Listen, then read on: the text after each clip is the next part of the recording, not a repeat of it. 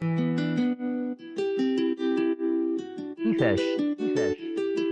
الابتكار الاجتماعي كيفاش؟ بودكاست من مؤسسة عبد القادر بن صالح في الدار البيضاء.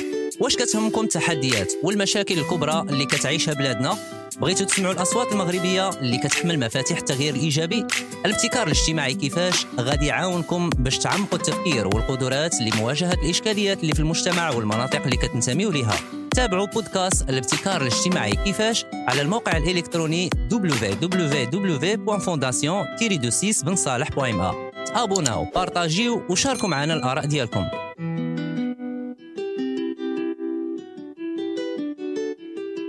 مستمعينا الاعزاء مرحبا بكم معكم سليم زريدي وأنتم في الاستماع للبودكاست الابتكار الاجتماعي كيفاش المقدم لكم من طرف مؤسسه عبد القادر بن صالح شفنا في الحلقة السابقة أن مجال الابتكار الاجتماعي في المغرب كيعرف حركيه مهمة وحتى منظومة دعم المبتكرين بدأت كتوعى باهميه أنها تهيكل وتخدم بالتعاون أكثر.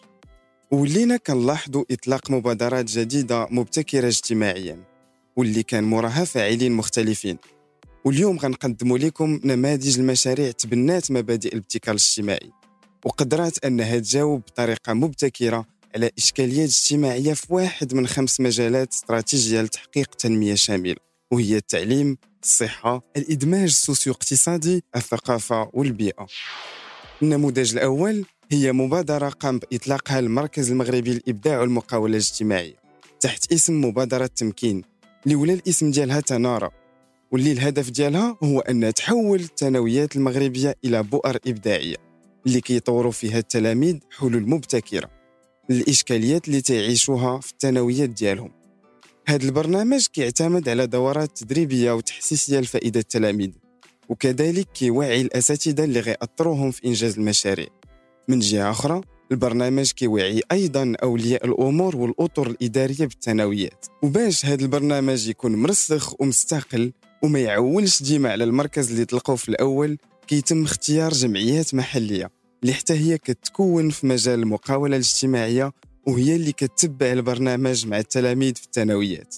واللي كيخلي هذه المبادرة تكون مبتكرة اجتماعيا هو أنها كتطرق الإشكاليات الفاعلين اليوم قطاعات اقتصادية واجتماعية عمومية وخاصة. ما عندهمش دراية بالابتكار الاجتماعي وبالتالي ما يقدروش يدعموا بشكل فعال أو يطوروا حلول مبتكرة اجتماعيا تكون ذات وقع عالي. ولهذا جات هذه المبادرة باش تحسس بأهمية الابتكار الاجتماعي والمقاولة الاجتماعية. وحتى إدماج العامل الاجتماعي في أي مبادرة أو مشروع يبدأ من سنوات الدراسة لأن هاد التلاميذ المستهدفين هما الفاعلين ديال غدا. واختيار الثانوية ما كانش صدفة لأن في مستوى الجدع المشترك اللي كتهتم به المبادرة هو فين التلميذ كيختار التوجه ديالو وبالتالي فاش التلاميذ كيدوزوا من برنامج التحسيس والتحفيز المقاولاتي فمجموعة منهم غادي تخلق يمكن مقاولة اجتماعية ومجموعة أخرى غادي تدعم مبادرات الابتكار الاجتماعي من المناصب اللي غتشتغل فيها. النموذج الثاني هو ماميام. ماميام هو مشروع قامت بإطلاقه شابة عندها مقاولة لتمويل الحفلات للأشخاص والشركات. قررت أنها في إطار العمل ديالها تدعم نساء في وضعية صعبة عن طريق تكوينهم لمدة تسع أشهر. كيمشيو يقراو خلالها في مركز لتعلم مهن الطبخ جوج المرات في الأسبوع وفي الأيام الأخرى كيشاركوا في أنشطة الشركة ومن بعد ما كياخدوا الدبلوم ويكونوا تدربوا في ورشة الشركة كيتم مواكبتهم لمدة ثلاث أشهر باش إما يديروا المشروع الخاص بهم أو يلقاو خدمة. هذا المشروع كيستهدف نساء من مدينة الدار البيضاء. كتعيش وضعية صعبة اجتماعية هشة. وكيكونوا كيعيلوا العائلات ديالهم اللي كيتم اختيارهم بشراكة مع جمعيات محلية. الواقع ديال هذا المشروع على المستفيدات مهم جدا بحيث أنه كيطرق لإشكالية الهشاشة السوسيو اقتصادية لفئة كبيرة من النساء اللي مسؤولات على الأسر ديالهم وما عندهمش دخل مالي قار وكيكونوا غالبا سيدات غير متعلمات وما كتوفرش على مهنة أو حرفة اللي غتغطي الحاجيات ديالهم. وهنا في عوض ما السيدة تمشي كل مرة تطلب مساعدة من الأقارب أو الجمعيات هاد المبادرة كتمنحها دبلوم ومواكبة اللي يمكن ليها تبدأ بها حياة جديدة. وكنكونوا بهذه الطريقة لقينا حل لإشكالية الهشاشة اللي تعيشوها هاد النساء من الأصل ديالها.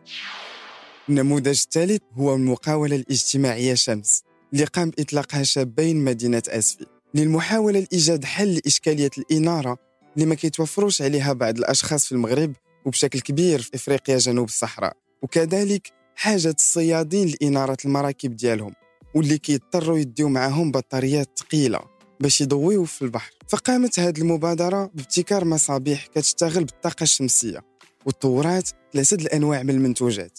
مصابيح موجهة لتجهيز مراكب الصيد مصابيح موجهة للإنارة المنزلية ومن بعد قامت المقاولة بتطوير مصابيح التزيين موجهة للفنادق والمطاعم واللي كيتم التعاون فيها مع حرفيي الفخار بمدينة أسفي.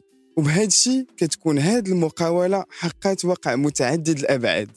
بعد إيكولوجي كيتمثل في توفير الإنارة باستعمال الطاقة الشمسية. بعد اجتماعي بحيث أنها كتوفر الإنارة للصيادين والعائلات اللي في مناطق معزولة. وبعد سوسيو اقتصادي كيتمثل في توفير عمل لحرفيي الفخار. وبعد ثقافي كيتمثل في تثمين التراث المحلي. والجدير بالذكر أن حاملي مشاريع ماميام وشمس دازوا من عملية تحسيس وتكوين على ريادة المشاريع الاجتماعية خلال مسارهم الدراسي عن طريق جمعيات إناكتوس. شيء اللي خلاهم يقروا إلى جانب الحس المقاولاتي أنهم يكونوا فاعلين إيجابيين في المجتمع ويساهموا بذلك في التنمية. النموذج اللي غنتكلموا عليه هو جمعية أنايس. اللي من بداية التسعينات وهي كتهتم بالأشخاص اللي مصابين بالتثلث الصبغي 21 la trisomie 21 جمعية أنايس بدأت العمل ديالها بالتحسيس والتوعية بهذا النوع من الإعاقة وطورات زوايا التدخل ديالها إلى دعم هذه الفئة نفسيا وتربويا وكذلك تطوير إمكانية ولوجهم لسوق الشغل باش يستقلوا بذاتهم خدات جمعية أنايس على عاتقها أنها تدعم المصابين بالتثلث الصبغي 21 من الطفولة حتى لسن الرشد بحيث أنها كتوفر على مركز التدخل المبكر الموجه للأطفال اللي كيعانيوا من هذه الإعاقة وعندهم صعوبات حركية أو لغوية أو إدراكية.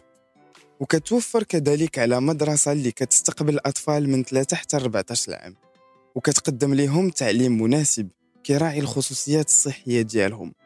ومن بعد المستفيدين من 14 ل 18 سنة كيتبعوا برنامج تكوين وكيتم إعدادهم للإدماج في الحياة المهنية. هذا النموذج بغينا نسلطوا عليه الضوء لأنه مثال للجمعية اللي طورات من الخدمات ديالها بشكل كراعي ضرورة العمل على استقلالية المستفيدين. وهي بالتالي كتساهم في تطوير حل مستدام. غيمكنهم أنهم يعيشوا حياة بطريقة عادية أو دون الحاجة لمساعدة الأهل ديالهم ويوليوا ضحية للهشاشة. إلى جانب العمل الميداني حافظت الجمعية على دورها في تحسيس المجتمع بضرورة تضافر جهد الجميع باش تدمج هذه الفئة في الحياة المجتمعية. الجمعية طورات خدمة صبين اللي كيتعلموا فيها المستفيدين وفي نفس الوقت كيمكنها من تمويل ولو جزء من الأنشطة ديالها. وفي مجال الثقافة اختارينا أننا نشارك معكم تجربة قام بإطلاقها فنان مغربي. كان مستقر بألمانيا وخلال واحد الزيارة ديالو للمغرب في العطلة طلب منه صديق ديالو أنه ينظم ورشات إبداعية ديال الرسم والمسرح في أحد الأحياء الشعبية لمدينة سلا. وبالفعل نظموا دوك الورشات اللي شاركوا فيهم شباب الحي. وفي النهاية ديال البرنامج وفاش كانوا مستعدين أنهم يمشيو قالت لهم واحد السيدة كلمة اللي أثرات في حامل المشروع واللي هي صافي غادي تمشيو عاد بديتو. الشيء اللي خلاه يقرر أنه يرجع ويستقر في المغرب ويطلق مبادرة المسرح الرحال. عن طريق دعم أولي من طرف المبادرة الوطنية للتنمية البشرية اللي مكنهم أنهم يشريوا خيمة كبيرة فيها 200 متر باش يقوموا بأنشطة الجمعية. وشوية بشوية ولات الجمعية كتكون شباب في مهن العروض المسرحية والفنية كالأقنعة والديكور والإنارة. ولاو كيخدموا في مهرجانات كبيرة كموازين. ودابا كتطمح تنظم جولات داخل التراب الوطني باش يستافدوا أكبر عدد من الأطفال والشباب من الأنشطة ديالها. تفاصيل ديال هذه المبادرات وأمثلة أخرى تقدروا تلقاوها في الموقع الإلكتروني ديال مؤسسة عبد القادر بن صالح. اكتشفنا من هذه النماذج اللي تكلمنا عليها اليوم أن القاسم المشترك هو روح المبادرة والقيام بالخطوة الأولى لمحاولة الإجابة لحاجة اجتماعية محددة. إلا بغيتوا حتى نتوما تعرفوا كيفاش تبداو مشروع مبتكر اجتماعيا تابعوا الحلقة المقبلة اللي غادي نتكلموا فيها على كيفاش كل واحد فينا يقدر يخلق ويطور مبادرة مبتكرة اجتماعيا. كيفاش نحدد المشكل ونطور الحل ديالو. وكيفاش نحول فكرة مشروعي إلى نموذج أولي. شاركوا معنا آراءكم عبر صفحاتنا بوسائل التواصل الاجتماعي لينكدين وفيسبوك. إلى اللقاء. كيفاش؟ الابتكار الاجتماعي كيفاش؟ بودكاست من مؤسسة عبد القادر بن صالح في الدار البيضاء. واش كتهمكم التحديات والمشاكل الكبرى اللي كتعيشها بلادنا؟ بغيتوا تسمعوا الأصوات المغربية اللي كتحمل مفاتيح التغيير الايجابي الابتكار الاجتماعي كيفاش؟ غادي يعاونكم باش تعمقوا التفكير والقدرات لمواجهة الإشكاليات اللي في المجتمع والمناطق اللي كتنتميوا لها تابعوا بودكاست الابتكار الاجتماعي كيفاش؟ على الموقع الإلكتروني www.fondation-26 بنصالح.ma ابوناو بارطاجيو وشاركوا معنا الآراء ديالكم.